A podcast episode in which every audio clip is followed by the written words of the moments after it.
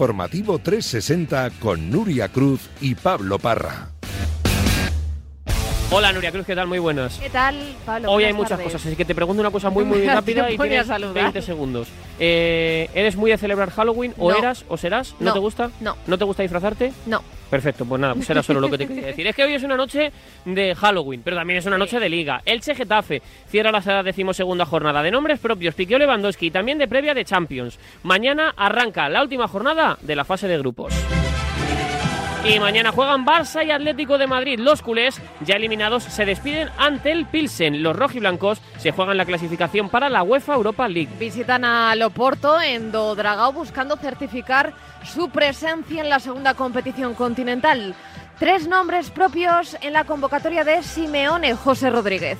Concretamente tres. El de Joffrey Condovia, que ha viajado en la convocatoria, está incluido, al igual que Álvaro Morata, que es la gran novedad. No se esperaba la presencia del delantero madrileño, que hoy ha entrenado al margen de sus compañeros, pero que ha decidido acompañarles en esa expedición, pese a que todavía arrastra molestias después del golpe recibido el sábado en el partido frente al Cádiz. Morata no está claro que vaya a forzar en el día de mañana, pero se desplaza junto al resto de la expedición. El que no viaja es Marcos Llorente, pese a que ha estado en los últimos días entrenando al mismo ritmo que sus compañeros, no forma parte de esa lista de convocados en la que sí están los chavales Pablo Barrios y Sergio Díaz. El conjunto rojiblanco se juega su futuro en Europa. Si consigue ganar mañana, o por lo menos cosechar el mismo resultado que el Leverkusen en su partido frente al Brujas, continuará vivo en la Europa League. El Atlético de Madrid viaja a Oporto ahora mismo y a las 8 de la tarde, hora portuguesa, 9 hora española, comparecerá en sala de prensa a través de su entrenador, Diego Pablo Simeone, y del futbolista argentino Rodrigo de Paul.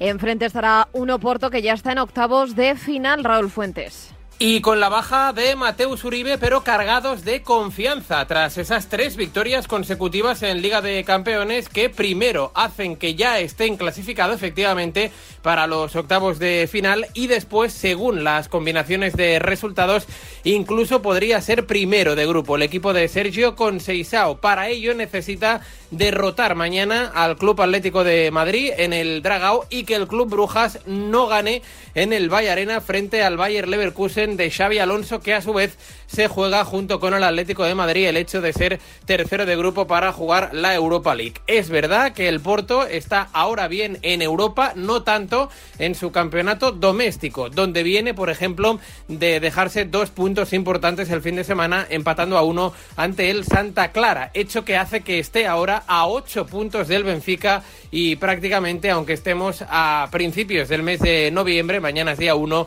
ya tiene muy complicado revalidar el título liguero. Pero confianza total para ganar, derrotar mañana al Atlético y ser primero de grupo en este grupo B. Y también mañana, Victoria Pilsen, Fútbol Club Barcelona. Como decíamos, los culés se despiden de la Champions. Acaban de hablar Xavi Hernández y Héctor Bellerín, Alejandro Segura. Sí, Robert Lewandowski finalmente no viaja con el Barça a Pilsen, según el club, por unos pequeños problemas en la espalda. La realidad es que el delantero polaco necesita descanso porque lo ha jugado absolutamente todo desde que llegó a Barcelona, así que descanso para Robert Lewandowski. Tampoco viaja Sergio Busquets, que cumple ciclo de tarjetas amarillas, así que no estará tampoco contra el Victoria Pilsen. No viajan, como es lógico, Koundé y Eric García, que salieron lesionados de Mestalla, aunque sí que parece que van a estar para el partido contra el Almería, porque no reviste gravedad ninguna de las dos lesiones y un Barça que ya está en Pilsen y que han hablado dos protagonistas. El primero de ellos, Héctor Bellerín, el lateral diestro español, habla de sus primeras semanas como futbolista del Barça y de su rendimiento. La verdad que Pues la verdad que estoy disfrutando mucho de la experiencia. Es difícil llegar, eh, es difícil cuando llegas tan tarde en, el- la- en los fichajes porque pierdes toda una, la pretemporada y siempre cuesta más al fin y al cabo adaptarte. Pero para mí ha sido un proceso muy rápido. He tenido la opción de, bueno, por la por la lesión he tenido este parón, pero estoy contento de los minutos que he podido disputar. Estoy muy cómodo en el equipo y con mucha ilusión. Hay un vestuario muy bueno, tenemos mucho potencial, cada día se nota el crecimiento del equipo y estoy disfrutando cada momento, así que estoy muy contento. Se presupone que Héctor Bellerín será titular mañana en frente del Victoria Pilsen, un Barça que tendrá muchas caras nuevas en el once inicial. Seguramente Xavi rotará, le dará oportunidad a chicos del filial, a Pablo Torre, entre ellos. Y Xavi habla del partido contra el Victoria Pilsen, un partido que está en tierra de nadie, porque el Barça no se juega absolutamente nada. El Victoria Pilsen tampoco, y el Barça está pensando más quizá en el sábado contra la Almería que en el partido de mañana. Hombre, sí, eso, eso sería lo ideal, ¿no? Ganar, jugar bien, buenas sensaciones, seguir con la dinámica de estos, de estos últimos partidos, a excepción del día del, del Bayern. Bueno, pues esto, sí, sí, jugar bien, tener buenas sensaciones de cara ya a los dos partidos que quedarían de, liga, ¿no? Que son, esos sí que son realmente trascendentes en la clasificación. Mañana no, pero por prestigio y por eh, profesionalidad, mañana hay que salir a, a por todas y a conseguir un buen resultado haciendo un buen juego. Eso, eso sería el ideal, acabar bien esta competición. Así que entrenamiento desde esta hora, a las 7, en el campo del Victoria Pilsen, el equipo ya preparándose para el duelo de mañana, aunque también con la mente puesta en la liga, en ese partido contra la Almería del sábado a las 9 de la noche. Como decía Alejandro, no ha viajado Robert Lewandowski. El polaco que marcó el gol de la victoria en Mestalla tiene problemas en la espalda. Ya lleva 18 goles en 17 partidos esta temporada. Hoy habla en una entrevista en La Vanguardia. Recuerdo muy bien mis primeros dos partidos en el Camp Nou. Cuando entré en el campo sentí enseguida que era un momento mágico. Con mi experiencia y con mi edad te puedo decir que he visto de todo en mi vida futbolística, pero ahora siento que tengo algo nuevo, un sentimiento nuevo, una emoción nueva y me siento muy afortunado de ello porque pensaba que algo así no me pasaría en la vida. Los culés vuelven a estar fuera de la Champions a las primeras de cambio, algo que ha levantado críticas sobre el juego del equipo, el entrenador y el rendimiento de los jugadores, más aún después de todo lo que se ha invertido en fichajes. Lewandowski pide paciencia. Sé que la reconstrucción necesita tiempo y que no es algo que en una semana o en un mes puedas cambiar. Sé que es un proceso que lleva tiempo y debes tener paciencia y necesitamos algo más de tiempo tenemos muchos jugadores jóvenes que necesitan experiencia y tiempo y soy paciente con eso porque estoy muy seguro que los siguientes dos o tres años este equipo, este club será mucho mejor e incluso el mejor. Mañana es Pilsen Barça, novedades del Victoria Pilsen para este partido, Rulo. Un equipo, el checo, con dos caras absolutamente de contrastes. El conjunto del Victoria Pilsen, que sigue liderando su campeonato con cuatro puntos de ventaja con respecto al Slavia de Praga, pero que no suma ningún punto en ese grupo tan y tan duro de la Liga de Campeones. Es curiosa la racha del Victoria Pilsen. Hace justo hoy un año que no pierde ningún partido en eh, su liga, desde el 31 de octubre del 2021. Eso sí, cuando viaja a Europa, en este caso, en este grupo de la Liga de Campeones, no suma ningún punto. Cinco partidos, cinco derrotas. El fin de semana ganaron al Slin a domicilio 0 a 3, con dos tantos de Jirka, el ex del Oviedo, y con un gol del delantero centro, dos metros, Tomás Chori, que mañana será una de las referencias para intentar como mínimo sumar algún punto ante el equipo de Xavi Hernández. Al margen de los partidos con españoles, del resto de la jornada de mañana, ¿qué destacamos, Gonzalo Blázquez? El principal centro de atención en la última jornada de Champions estará puesto en el grupo D, un grupo que forman Tottenham, Sporting de Portugal, Eintracht de Frankfurt y Olympique de Marsella, y donde la igualdad es máxima. El conjunto londinense lo lidera con 8 puntos, seguido de Sporting de Portugal y Eintracht de Frankfurt con 7 y Olympique de Marsella con 6. Los enfrentamientos son el Olympique de Marsella que recibirá al Tottenham y el Sporting de Portugal que recibirá al Eintracht de Frankfurt. Un grupo en el que la victoria, lógicamente, podrá permitir a los equipos eh, correspondientes poder pasar a la siguiente ronda de la Liga de Campeones y donde el empate precisamente a Sporting de Portugal o a Eintracht de Frankfurt le podrían valer incluso dependiendo de lo que ocurra en el otro enfrentamiento para poder pasar a la siguiente ronda de la Liga de Campeones. El miércoles turno de Real Madrid y Sevilla en Europa. Los blancos reciben al Celtic buscando el liderato del grupo y enderezar el rumbo tras dos pinchazos esta semana. Carlos Vicente Gómez estando el listón en los cuatro partidos que le cayeron a José Luis Gaya con el Valencia Club de Fútbol, era de prever que las declaraciones ayer en sala de prensa de Carlo Ancelotti no iban a pasar desapercibidas. El técnico italiano no cuestionó en demasía el tanto que se le anula a Rodrigo Goes, pero sí que calificó como de inventado el penalti que se le pita a Marco Asensio. Es por ello que el Departamento de Integridad de la Federación Española de Fútbol ha enviado una denuncia al Comité de Competición por dichas declaraciones de Carlo Ancelotti sobre el arbitraje de Mele López. Tal y como comentamos, estas declaraciones van a ser trasladadas y ahora están en manos de competición para averiguar, para dilucidar, para justificar una posible sanción. Lo que es seguro es que si hay castigo, el Real Madrid recurrirá. ¿Debe el madridismo preocuparse frente al Celtic tras la derrota ante el Leipzig y el empate contra el Girona, Ramón Álvarez de Mon? Creo que el Real Madrid contra el Celtic eh, afronta el partido sobre el papel más sencillo del grupo. Último clasificado el Celtic, eh, sin nada ya en juego y en el Bernabéu. Creo que cualquier cosa que no sea una victoria, pues no, no habría excusa, ¿no? No habría excusa para el Real Madrid y que se juega el primer puesto y por lo tanto no debería estar preocupado porque tampoco se van a dar las circunstancias normalmente que se han dado contra el Girona, ¿no? Un rival que consiguió defender muy bien y que también, bueno, pues un partido envuelto de decisiones arbitrales bastante, bastante discutibles. La noticia es que el Departamento de Integridad de la Federación ha denunciado a Ancelotti y es que ayer el equipo blanco empató a uno en el Santiago Bernabéu ante el Girona con mucha polémica. Lo decía Chito en primer lugar por ese penalti muy discutido por mano de Marco Asensio previo rebote en su pecho. Melero López, tras ver la jugada repetida en el bar, declaró pena máxima. Esta es la reacción de Ancelotti. No es penalti, ¿por qué? Simplemente porque no toca el balón con la mano. He hablado con Asensio, ¿has tocado el balón con la mano? No, he tocado el balón con el pecho. Es verdad que la mano izquierda tenía una posición un poco rara, estaba a cubrir el cuerpo, entonces no engrandecía el cuerpo. Y también si tocaba el balón con, con la mano se podía tener una duda. Simplemente no ha tocado el balón con la mano, lo han inventado. Y la segunda jugada polémica, un gol anulado a Rodrigo, ya que el portero del Girona, Gachaniga, tenía una mano encima del balón. Opina Mitchell en Radio Marca. Los árbitros, eh, a nosotros esa mano no la explican como mano. ¿eh? Con todos los entrenadores tuvimos una reunión, dijeron que da igual que viniera rebotada, cuando es una mano que tú la tienes por encima del hombro de una forma antinatural, que ellos la consideran antinatural, bueno, las reglas de juego dicen que es antinatural, eh, que iban a pitar penalti, aunque viniera de un rebote. Eh, otra cosa que podamos decir si, si es de justicia o no, pero la regla ahora mismo está muy clara y bueno, yo vi muy claro que era penalti. ¿Acierta Melero López en todas las acciones entre Real Madrid y Girona, Pavel Fernández? El único que no acierta en el árbitro andaluz, Mario Melero López, es en no señalar el penalti en directo. Es una acción muy rápida y el colegiado no observa la infracción. Decía Carlo Ancelotti, los árbitros han inventado el penalti, no le dan la mano.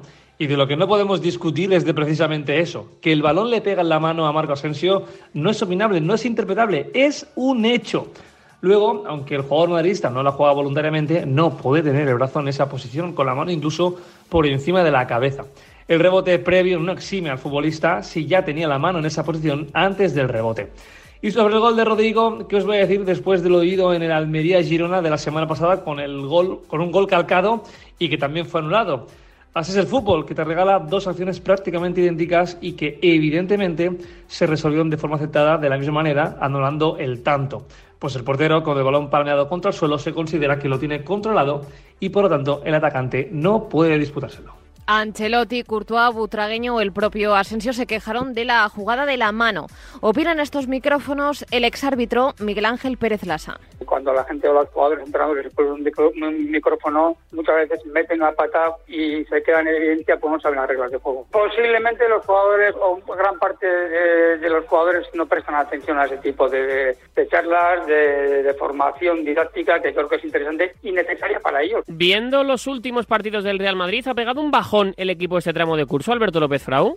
El Madrid atraviesa un pequeño bache de juego, es evidente. En los últimos tres partidos, primero fue un aviso ante el Sevilla, terminó sacando el partido adelante, pero hubo un tramo largo de, encuentro en el que Madrid se desconectó y eso no fue de forma voluntaria, después lo terminó sacando adelante.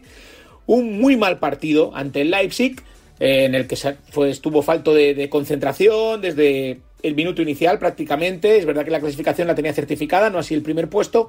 Y cuando quiso reaccionar estuvo a punto de empatar el encuentro porque tiene mucha calidad, tiene mucha capacidad para llegar arriba, con muchos futbolistas diferentes. El partido se rompió y le benefició, pero no fue un buen partido en líneas generales, como no lo fue ante el Girona, evidentemente, con una primera parte muy floja. Eh, cuando no está Benzema y el Madrid tiene que atacar a equipos que se cierran bien, lo pasa francamente mal y terminó perdiendo dos puntos. El año es muy largo, pero es verdad que, que no ha sido la mejor semana de del Real Madrid. Al margen de lo de ayer en el Santiago Bernabéu, el miércoles en Champions también juega el Sevilla. Los hispalenses visitan al Manchester City ya con todo decidido, Alonso Rivero.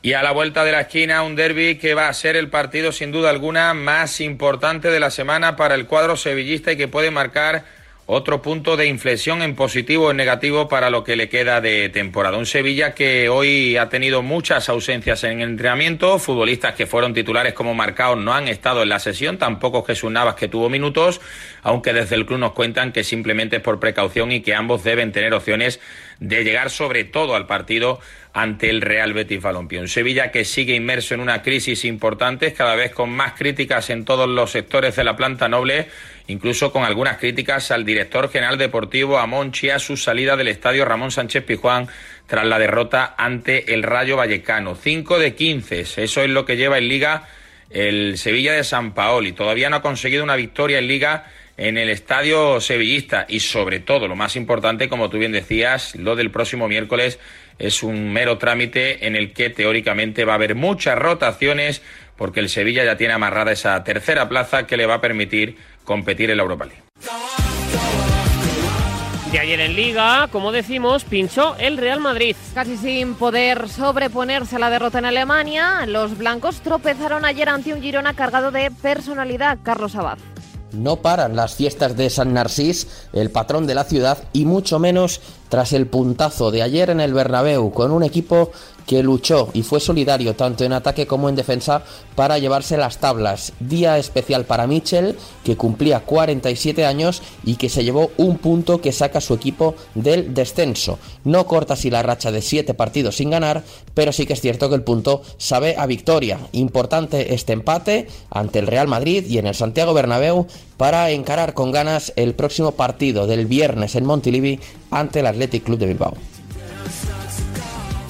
En el Valencia, cuidados intensivos para el tobillo de Edinson Cavani. Sí, la lesión se ha quedado en un susto, Luis Cortés. Pues Edinson Cavani tuvo que abandonar el partido contra el Fútbol Club Barcelona antes de tiempo en la primera parte por problemas en el tobillo. No es la primera vez que problemas físicos en esa zona hacen que el uruguayo abandone un partido antes de tiempo. Por ejemplo, contra el Elche tuvo que ser sustituido en el descanso y posteriormente Gatuso en rueda de prensa dijo que tenía dicha zona inflamada. Son unos problemas que arrastra Cavani desde que prácticamente llegó al Valencia Club de Fútbol y que no le han dejado tener la regularidad que técnico, afición y él mismo querría. Ahora, el objetivo de cuerpo técnico y cuerpo médico es que esté para el próximo fin de semana en ese partido crucial e importante contra la Real eh, Sociedad.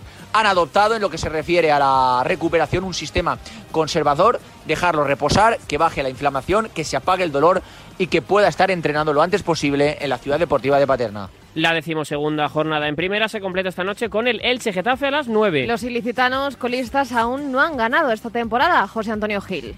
¿Qué tal? Muy buenas. El Elche Club de Fútbol buscará la primera victoria de la temporada. Es verdad que el equipo con Jorge Almirón ha mejorado las sensaciones y ha llegado a sumar empates, pero todavía se resiste esa necesaria primera victoria en los ilicitanos. Hoy el Martínez Valero promete ser una caldera, una olla a presión, además se va a vestir de gala, habrá colorido en esta noche de Halloween para animar a los suyos en el vital partido frente al Getafe. Jorge Almirón no podrá contar con futbolistas importantes como son Fidel en el ataque, todavía no recuperado, ni tampoco Gelibelton Palacios en la defensa ni tampoco un Pastore ya en la rampa de salida de este Elche Club de Fútbol. Lo positivo es que jugadores que sí que han eh, venido siendo importantes, como son Lucas Molle y Pere Villa, apuntan de nuevo a la titularidad hoy a partir de las 9 de la noche en el Martínez Valero, Elche Getafe.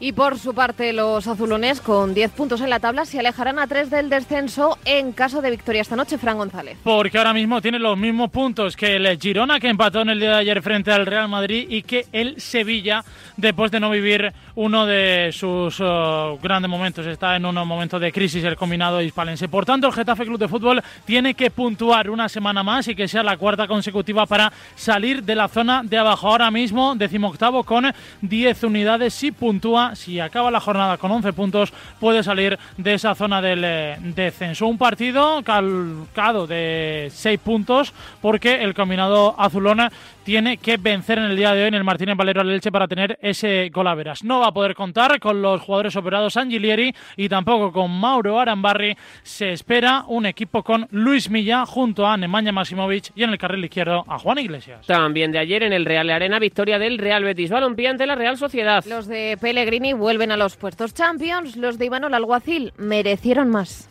Bueno, supone tres puntos más en un eh, reducto muy difícil ante un rival directo. Como yo digo, son partidos de seis puntos. Yo estoy muy, muy, muy, muy mosqueado, como seguramente todo el aficionado, todo el equipo, porque hemos hecho un partido una vez más para ganarlo y lo hemos perdido. El gran protagonista de la noche fue Juan Cruz, Agustín Varela.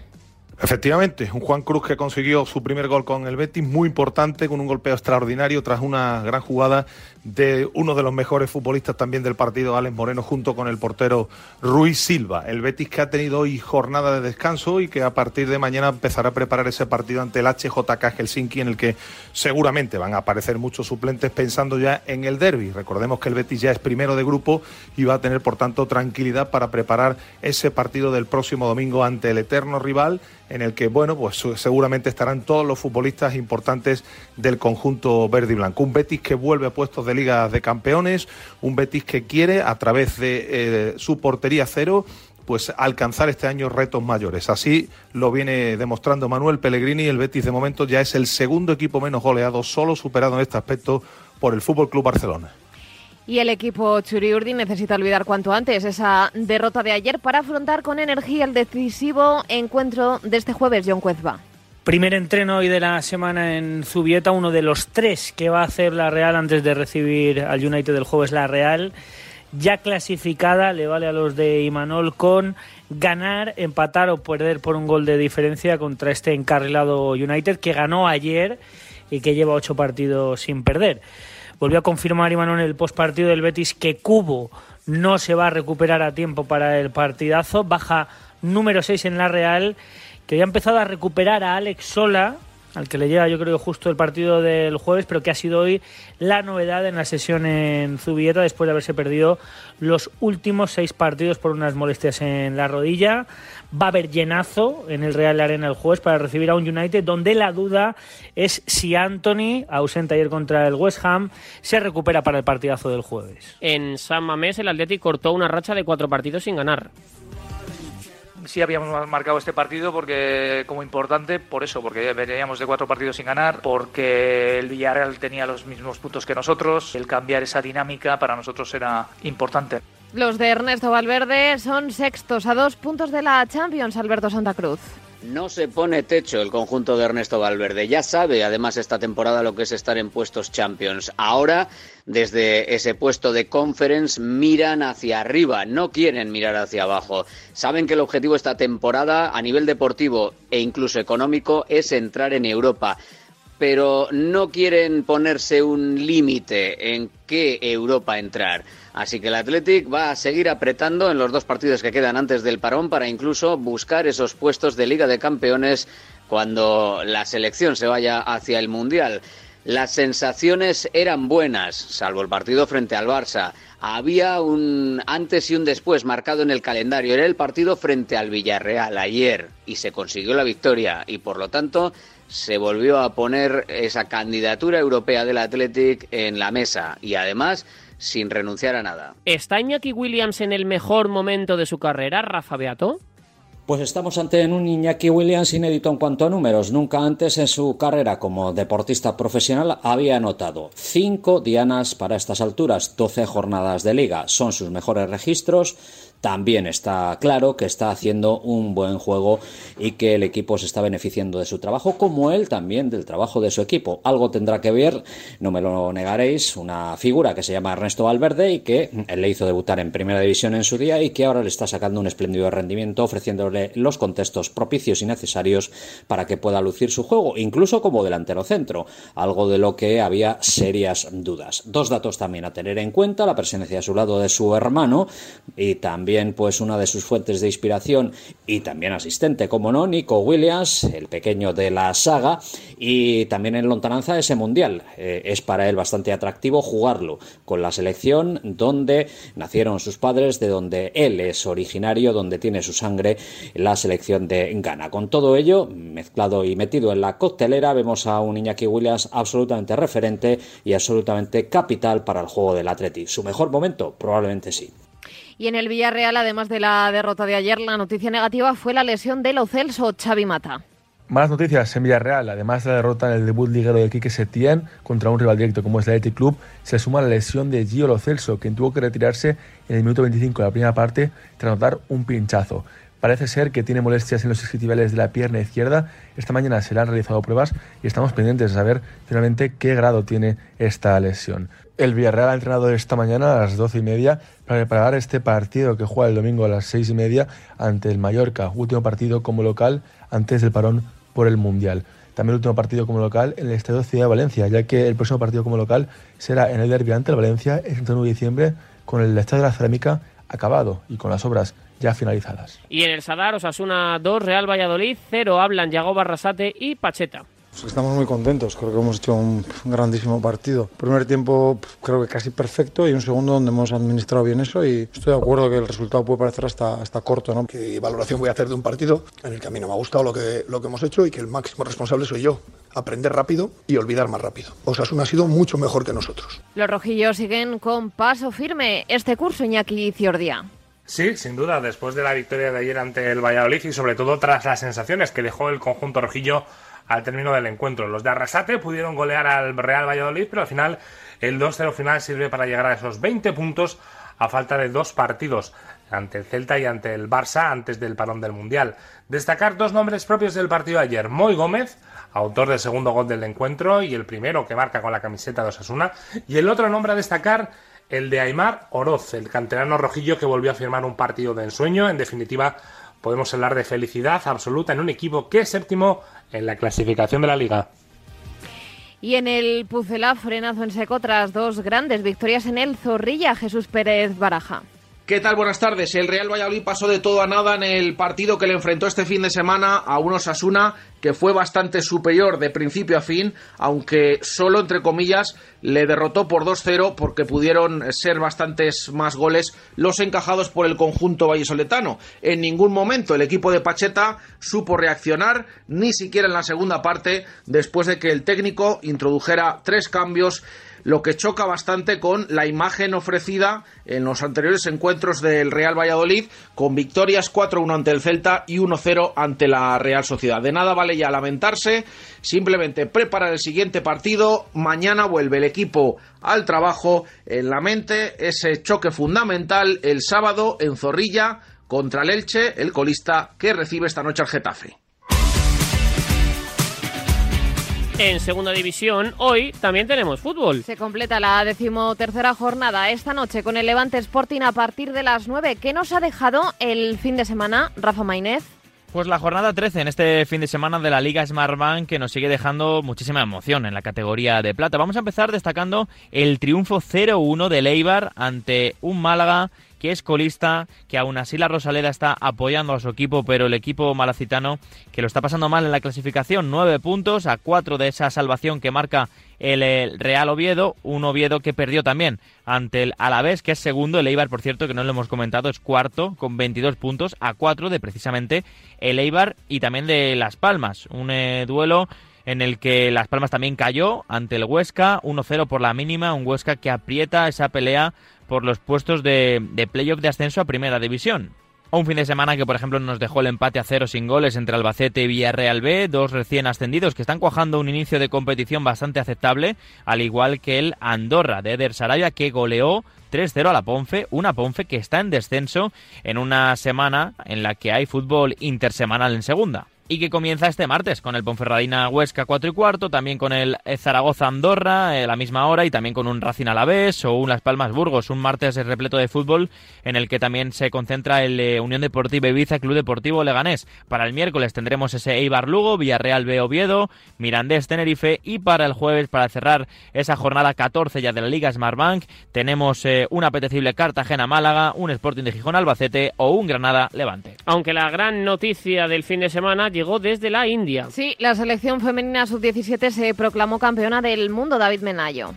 La selección española femenina sub-17 se proclamó ayer campeona del mundo después de derrotar en la final disputada en la India a Colombia por 0 a 1 con un gol de la cafetera Ana Guzmán en el minuto 82. La selección dirigida por Kenny Gozalo se saca así la espina de la derrota en la final del Europeo Sub-17 frente a Alemania en la tanda de penaltis, coronándose como campeona del mundo. Una selección que además cuenta con la balón de oro del campeonato Vicky López, la jugadora del Fútbol Club Barcelona, y el guante de oro Sofía Fuente, la portera del Real Madrid, que acompañaron el éxito colectivo con esas distinciones individuales. La selección española es ahora mismo campeona del mundo sub-17 y sub-20, es decir, domina todas las categorías del fútbol base eh, actualmente a nivel internacional. La selección, la expedición, aterrizará hoy mismo en el aeropuerto de Madrid Barajas y pondrá rumbo a Las Rozas, donde mañana en la ciudad del fútbol recibirá un, un merecido homenaje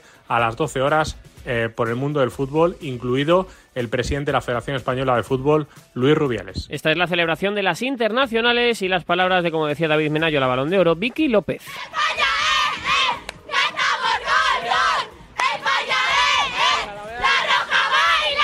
Súper orgullosa del trabajo realizado. Llevamos trabajando para conseguir este sueño desde desde hace un montón. Tras esa derrota en la final del europeo, hemos creído hasta el final y hemos venido a ganar.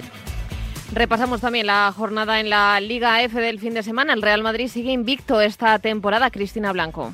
Con seis victorias y un empate que ya acumulan las de Alberto Torire, lo que va de liga, lo que las coloca en la segunda posición con 13 puntos, empatadas con el Atlético de Madrid. Sin embargo, tras la goleada en Champions, el Barça es quien sigue líder y recibió el domingo al Levante. Las de Jonathan Giraldez, que venían de ganar al Rosenborg por 1 a 4, se vieron las caras con el segundo clasificado antes de comenzar la jornada y vencieron por 2 a 1 y siguen como líderes indiscutibles con 18 puntos.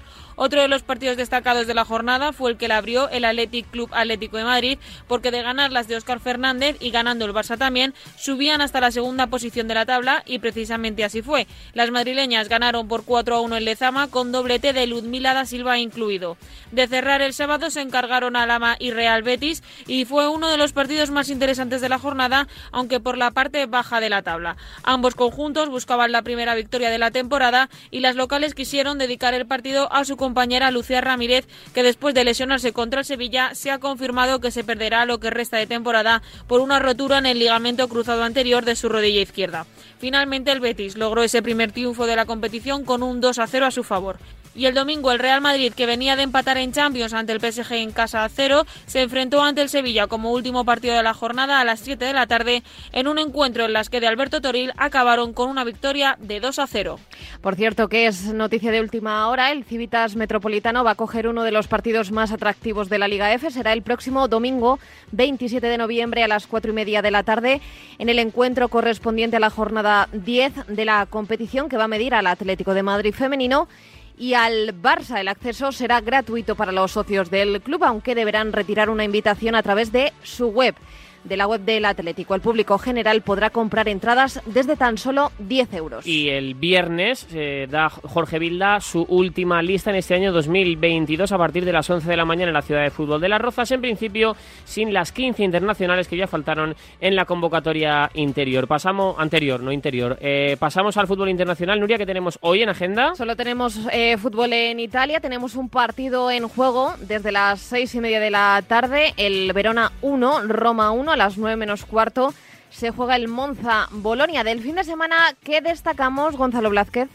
Precisamente en la Serie A nos deja la victoria, en este caso en forma de goleada del Nápoles por cuatro goles a cero ante el Sassuolo y que le permite ser aún más líder frente a sus principales eh, perseguidores. En este caso, el Milán tropezó en Turín tras caer por dos goles a uno ante el Torino y la Atalanta venció por cero goles a dos ante el Empoli. En la Premier League destacar la victoria y con goleada también del Arsenal de Mikel Arteta ante el Nottingham Forest por cinco goles a cero y que le permite consolidar un liderato que tiene como principal perseguidor a un Manchester City que consiguió también una victoria con un gol solitario de Kevin De Bruyne. En la Bundesliga destacar la victoria agónica en el último minuto del Unión Berlín para permitir volver a ser líder de la Bundesliga y también destacar la goleada del Bayern de Múnich por seis goles a dos ante el Mainz. En la Ligue 1 destacar también que Carlos Soler acompañó como goleador en la victoria por cuatro goles a tres a la tripleta atacante de Neymar, Messi y Kylian Mbappé. Un último apunte de fútbol internacional es que el Hacken sueco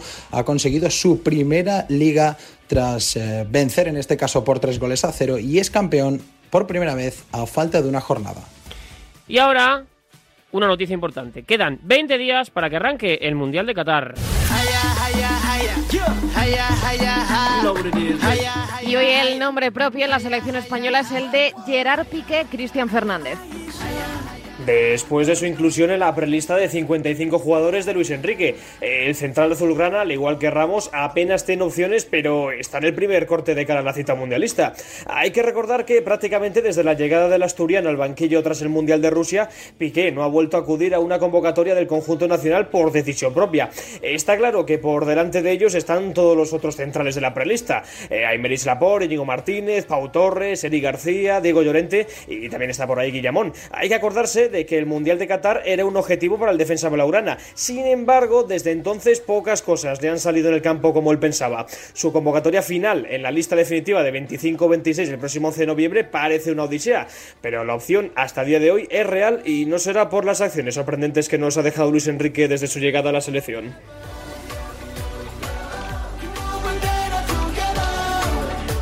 El central del Fútbol Club Barcelona, al igual que Sergio Ramos, apenas tiene opciones, pero está en el primer corte. ¿Te llevarías a Ramos o a Piqué para el Mundial, Raúl Varela?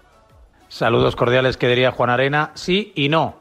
Sí Ramos, no Gerard Piqué. Creo que son dos situaciones completamente diferentes. En el caso de Sergio Ramos lo veo enchufadísimo, lo veo a un nivel realmente alto, lo veo muy comprometido implicado con el equipo nacional y aunque evidentemente Luis Enrique ya ha podido llevarlo de vuelta en esta especie de segunda oportunidad para él y ha declinado tal opción, en el caso de que fuese eh, casi casi un imperativo tener que convocar a alguien de los no habituales por algún contratiempo que esperemos no se produzca, yo sí contaría con el Camero. En el caso de Piqué me parece que está fuerísima. Creo que su rendimiento en el equipo nacional ha sido absolutamente top, maravilloso, jugador de leyenda, pero ahora mismo está más fuera que dentro. Se ve lo que le pasa en el Barça y la realidad es esa. En el caso de que Luis Enrique necesitase de un central de urgencia, yo sí contaría con Sergio Ramos, yo no contaría con Gerard Piqué. ¿Entiendes que no esté De Gea en la lista de 55 jugadores de Luis Enrique, Luis Guillermo Molinero? Pues hombre, parece difícil de entender ¿no? que entre 55 nombres eh, no esté el que para muchos eh, es y sigue siendo el mejor portero que hay en España, como es David De Gea. Es eh, una lista continuista, ya lo sabemos, por parte de Luis Enrique, aunque ha ido citando algunos nombres, parece, como los de Iago Aspas, como los de Sergio Ramos, parece que Piqué, e incluso Kepa, que es verdad que está a un grandísimo nivel en el Chelsea, pero que viene de jugar en los últimos dos meses, desde que llegó Graham Potter al Chelsea.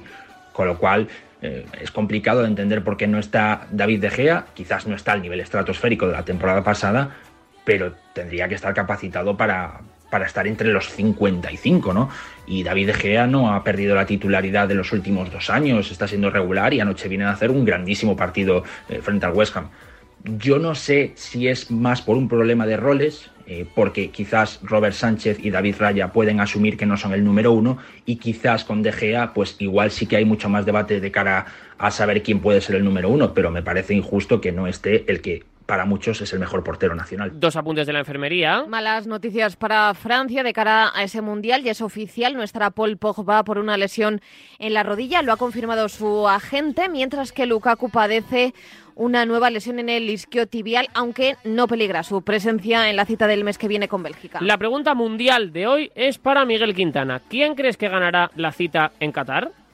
Mi gran favorita es Brasil. Para empezar, porque es un equipo muy sólido y competitivo, que ya viene de un ciclo importante. Para continuar, porque, bueno, no deja de ser la pentacampeona del mundo. Ya lleva 20 años sin ganar un mundial Creo que más pronto que tarde ya le va tocando repetir Corona y después porque tiene un equipo muy equilibrado. Más de una duda en los laterales, es verdad, pero un buen guardameta, buenos centrales, un centro del campo muy coherente con la propuesta de Tite y con varias alternativas ante posibles lesiones y luego un ataque de ensueño. Ha caído alguna que otra pieza, como el tema de Paquetá, pero si puedes juntar a futbolistas que están enchufadísimos como Neymar, como Gabriel Jesús, como Neymar Junior, lo que te puede aportar Rodrigo, Rafinha y compañía, es que cuidado, es una grandísima selección y yo creo que ahora mismo, ahora mismo, antes de empezar el Mundial, es la gran favorita. Y en lo extradeportivo, Ucrania ha pedido a través de un comunicado la exclusión de Irán del Mundial por su ayuda militar a Rusia. No hacen mención, eso sí, a quién debe ocupar su puesto en Qatar. Esto en el fútbol, un minuto y el polideportivo que hay motor, baloncesto y tenis. O sea que estando nosotros en casa también podemos poner la alarma. Claro, podéis conectar las zonas que queráis o solo el exterior porque hay una cámara en la terraza y sensores en puertas y ventanas. Y así si alguien intenta entrar lo podemos detectar antes. Nosotros podemos ver las imágenes y si hay un problema real avisamos a la policía. Porque lo importante es que hay personas al otro lado en todo momento. Protege tu hogar frente a robos y ocupaciones con la alarma de Securitas Direct. Llama ahora al 900 103 104. De lunes a viernes, el deporte se vive en el partidazo de Cope, desde las once y media de la noche con Juanma Castaño. Digo yo que si hay un deportista en este país que tiene derecho a elegir lo que hace ya, es Rafa Nadal. Si Nadal ha considerado que ha llegado su final en la Davis, ¿quiénes somos nosotros para poner en duda al mejor deportista español de todos los tiempos? De lunes a viernes, desde las once y media de la noche, la mejor información deportiva y el mejor análisis lo encuentras en el partidazo de Cope y Radio Marca, con Juanma Castaño el número uno del deporte. Cars Frozen Monsters. Marca te trae en exclusiva una impresionante colección de 20 libros bajo el sello Disney Bogan para que tus hijos aprendan inglés mientras se divierten con sus personajes favoritos de Disney. Una edición única y con imágenes espectaculares. Cada sábado por 6,95 euros en tu kiosco. Solo con marca. En clave polideportiva arrancamos con motor. Sí, porque ya hay fecha para el debut de Fernando Alonso con Aston Martin en Fórmula 1, Sergio Fenúñez. Será el próximo 22 de noviembre los test de Abu Dhabi, un momento en el que habitualmente los nuevos pilotos o los recién llegados aprovechan para testear sus monoplazas. Alonso rodará en Jazz Marina con su nuevo bólido dos días después del final del Campeonato del Mundo. Fernando Alonso se subirá al coche de este último año y estrenará los neumáticos de Pirelli para la próxima temporada. No es oficial, es oficioso la fecha la ha puesto el piloto asturiano. La intención del español es gozar al menos de más suerte que esta temporada. Ayer, nuevo abandono, el séptimo del curso. Rodaba en, sexta en séptima posición y faltaban eh, seis vueltas para el final cuando tuvo que dejar el coche tirado en el circuito de México. Nueva victoria para Verstappen por delante de Hamilton y del Checo Pérez en el mejor fin de semana de Mercedes, pero ni por esas pudieron con Mad Max. Carlos Sainz, quinto, con 10 segundos de ventaja sobre su compañero de equipo, sobre Charles Leclerc, cedió un minuto respecto a la cabeza. La próxima parada, la penúltima, en Brasil, el próximo 13 de noviembre. Este es Fernando Alonso. Estaba haciendo las mejores carreras del año, iba como 30 segundos por delante del Compi y de, los McLaren y al final uh, perdí un cilindro, o sea, iba con cinco cilindros durante En la Liga Endesa de baloncesto. Barça y Real Madrid arrollaron ayer a sus rivales, Carlos Santos que jugaron posiblemente sus mejores partidos en lo que va de temporada. El Barça muy sólido, muy superior y jugando de escándalo en ataque, como dijo su entrenador Jasique Vicius, para ganar a Valencia Basket y demostrar que va creciendo a pasos agigantados. El Real Madrid fue bastante más regular que las últimas semanas y se impuso con claridad a la Fuenlabrada, con eh, reparto de asistencias y con eh, juego más fluido que en los últimos días. Barça y Real Madrid comparten el liderato del ACB junto al Lenovo Tenerife, que sigue el paso de los grandes con cinco victorias en seis partidos tras llevarse el derby. También sigue en clara progresión el Vasconia, eh, que se llevó el derby vasco por la parte baja. Destaca la victoria la segunda consecutiva del eh, Girona, que anotó 100 puntos con Aito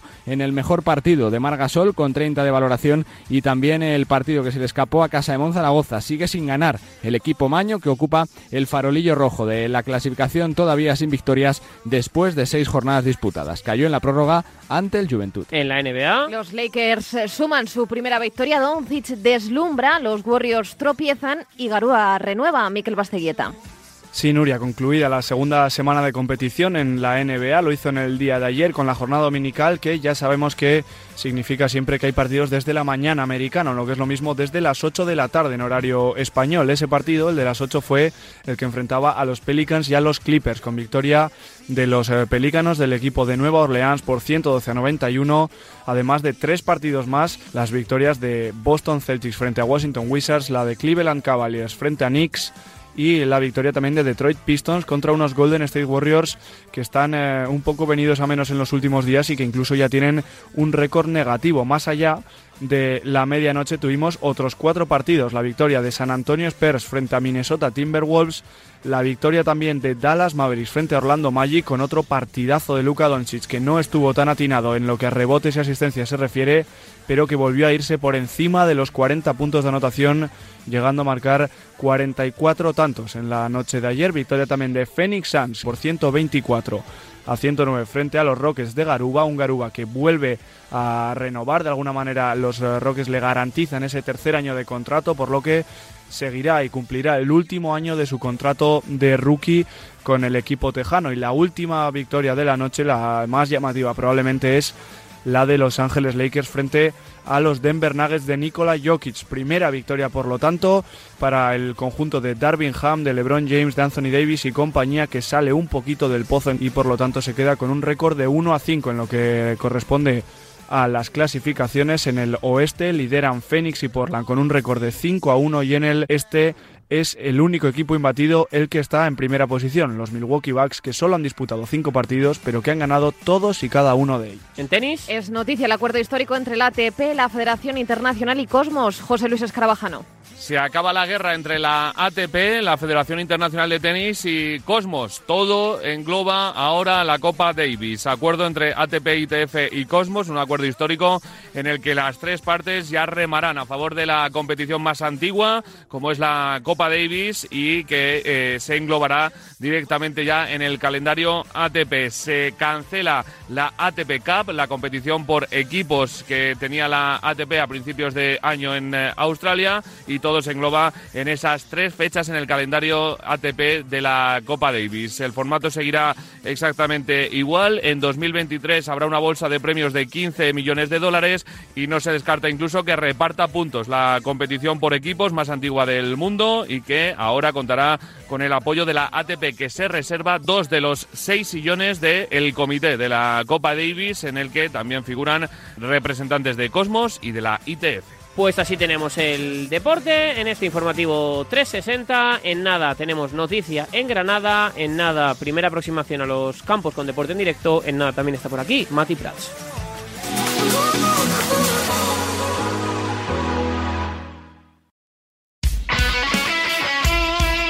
El deporte es nuestro. Radio Marca.